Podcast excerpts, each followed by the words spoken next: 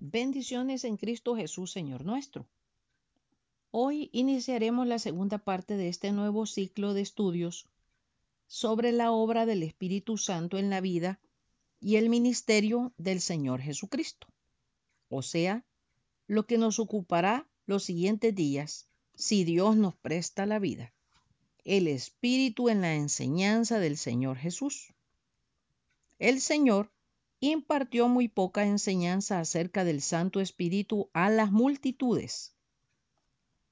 La mayor parte de la misma fue dada en privado a sus discípulos, especialmente durante las horas que antecedieron a su ida al Getsemaní, según lo registra el Evangelio de San Juan.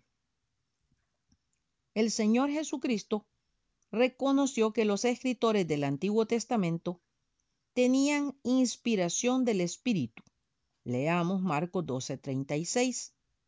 Porque el mismo David dijo por el Espíritu Santo, dijo el Señor a mi Señor, siéntate a mi diestra hasta que ponga a tus enemigos por estrado de tus pies.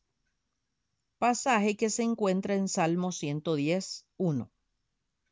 El Señor Jesús dio enseñanza específica a sus discípulos en los evangelios al respecto de cuatro cosas relacionadas con el Espíritu. Veamos. Primero, reconoció que el Espíritu era un don de Dios, la llave de todo cuanto Dios tiene para nosotros. Leamos Lucas 11 del 9 al 13. Y yo digo, pedid y se os dará, buscad y hallaréis, llamad y se os abrirá, porque todo aquel que pide recibe, y el que busca, halla. Y al que llama, se le abrirá. ¿Qué padre de vosotros si su hijo le pide pan, le dará una piedra? ¿O si pescado en lugar de pescado, le dará una serpiente? ¿O si le pide un huevo, le dará un escorpión? Pues si vosotros, siendo malos, sabéis dar buenas dádivas a vuestros hijos, cuánto más vuestro Padre Celestial dará el Espíritu Santo a los que se lo pidan. Segundo, prometió que el Espíritu estaría con sus discípulos para ayudarlos en el ministerio y para ungirlos aún en medio de la persecución. Leamos Marcos 13 del 9 al 11. Pero mirad por vosotros mismos, porque os entregarán a los concilios y en las sinagogas os azotarán, y delante de los gobernadores y de reyes os llevarán por causa de mí, para testimonio de ellos. Y es necesario que el Evangelio sea predicado antes a todas las naciones. Pero cuando os trajeren para entregaros, no os preocupéis por lo que habéis de decir, ni lo penséis, sino lo que os fuere dado en aquella hora, eso hablad, porque no sois vosotros los que habláis, sino el Espíritu Santo. Tercero, les ordenó bautizar a los creyentes en el nombre del Padre, del Hijo y del Espíritu Santo. Leamos Mateo 28, 19. Por tanto, id y hacer discípulos a todas las naciones, bautizándolos en el nombre del Padre y del Hijo y del Espíritu Santo. Cuarto, les ordenó que esperaran en Jerusalén hasta que fueren revestidos con poder desde lo alto.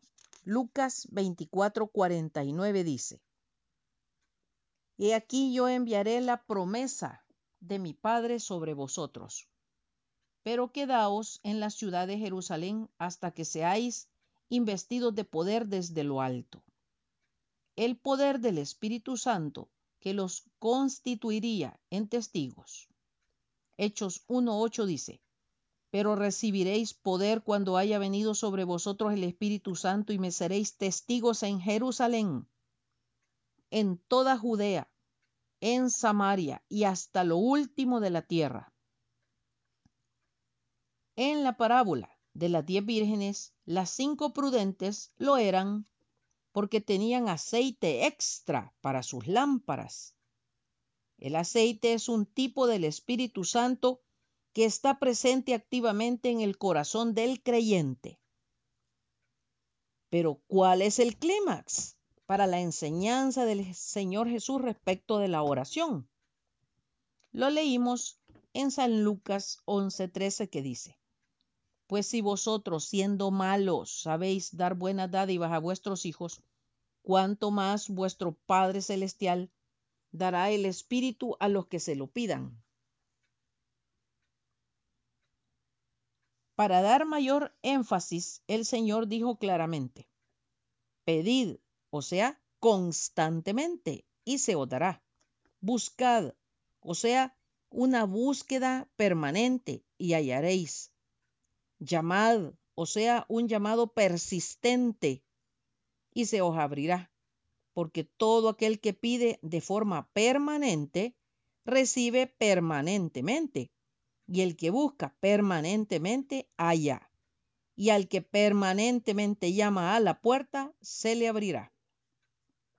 Seguido, el Señor Jesucristo hizo varias comparaciones para demostrar que podemos acudir con libertad y con audacia en nuestras oraciones. No debemos temer presentar a Dios nuestras necesidades, porque si un Padre terrenal que es pecador y malo, no le daría una piedra a su hijo que le pida pan, ni una serpiente si le pide un pescado, o un escorpión si le pide un huevo, cuanto más el Padre Celestial, que es bueno, le dará al que insistentemente le pide el mejor de los regalos, el Espíritu Santo.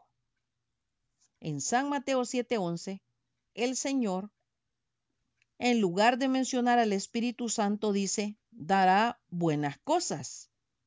Así, incluyó de esta forma todos los dones buenos, útiles y beneficiosos que provienen de Dios. Nuevamente el énfasis es que podemos confiar en que Dios dará estos dones. Al respecto, Santiago 1.17 dice, Toda buena dádiva y todo don perfecto desciende de lo alto, del Padre de las Luces, en el cual no hay mudanza ni sombra de variación. Sus buenas dádivas incluyen la provisión de las necesidades materiales, porque Él sabe la necesidad que tenemos de cosas tales como el alimento y el vestuario. Al respecto, leamos Lucas 12, del 22 al 34.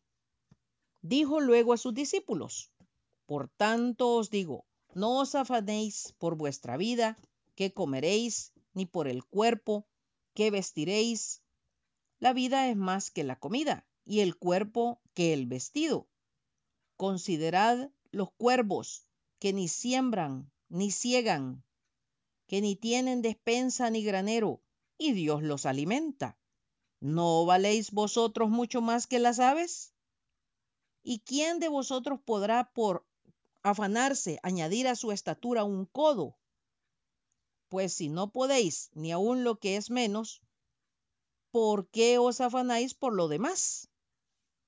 Considerad los lirios, cómo crecen, no trabajan ni hilan, mas os digo que ni aun Salomón con toda su gloria se vistió como uno de ellos.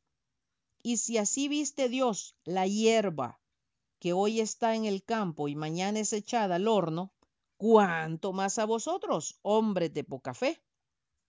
Vosotros pues, no os preocupéis por lo que habéis de comer, ni por lo que habéis de beber, ni estéis en ansiosa inquietud, porque todas estas cosas buscan las gentes del mundo. Pero vuestro Padre sabe que tenéis necesidad de estas cosas. Mas buscad el reino de Dios y todas estas cosas os serán añadidas. No temáis, manada pequeña, porque a vuestro Padre le ha placido daros el reino. Vended lo que poseéis y dad limosna.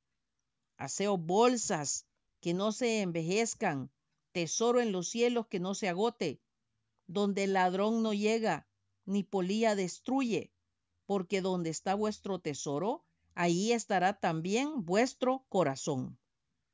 Será hasta el próximo domingo, si Dios nos presta la vida, que continuaremos conociendo la obra del Espíritu Santo en la enseñanza del Señor Jesucristo. El que no escatimó ni a su propio Hijo, sino que lo entregó por todos nosotros, ¿cómo no nos dará también con él todas las cosas? Romanos 8:32. Maranata, Cristo viene pronto. Atentamente, Lic Acevedo.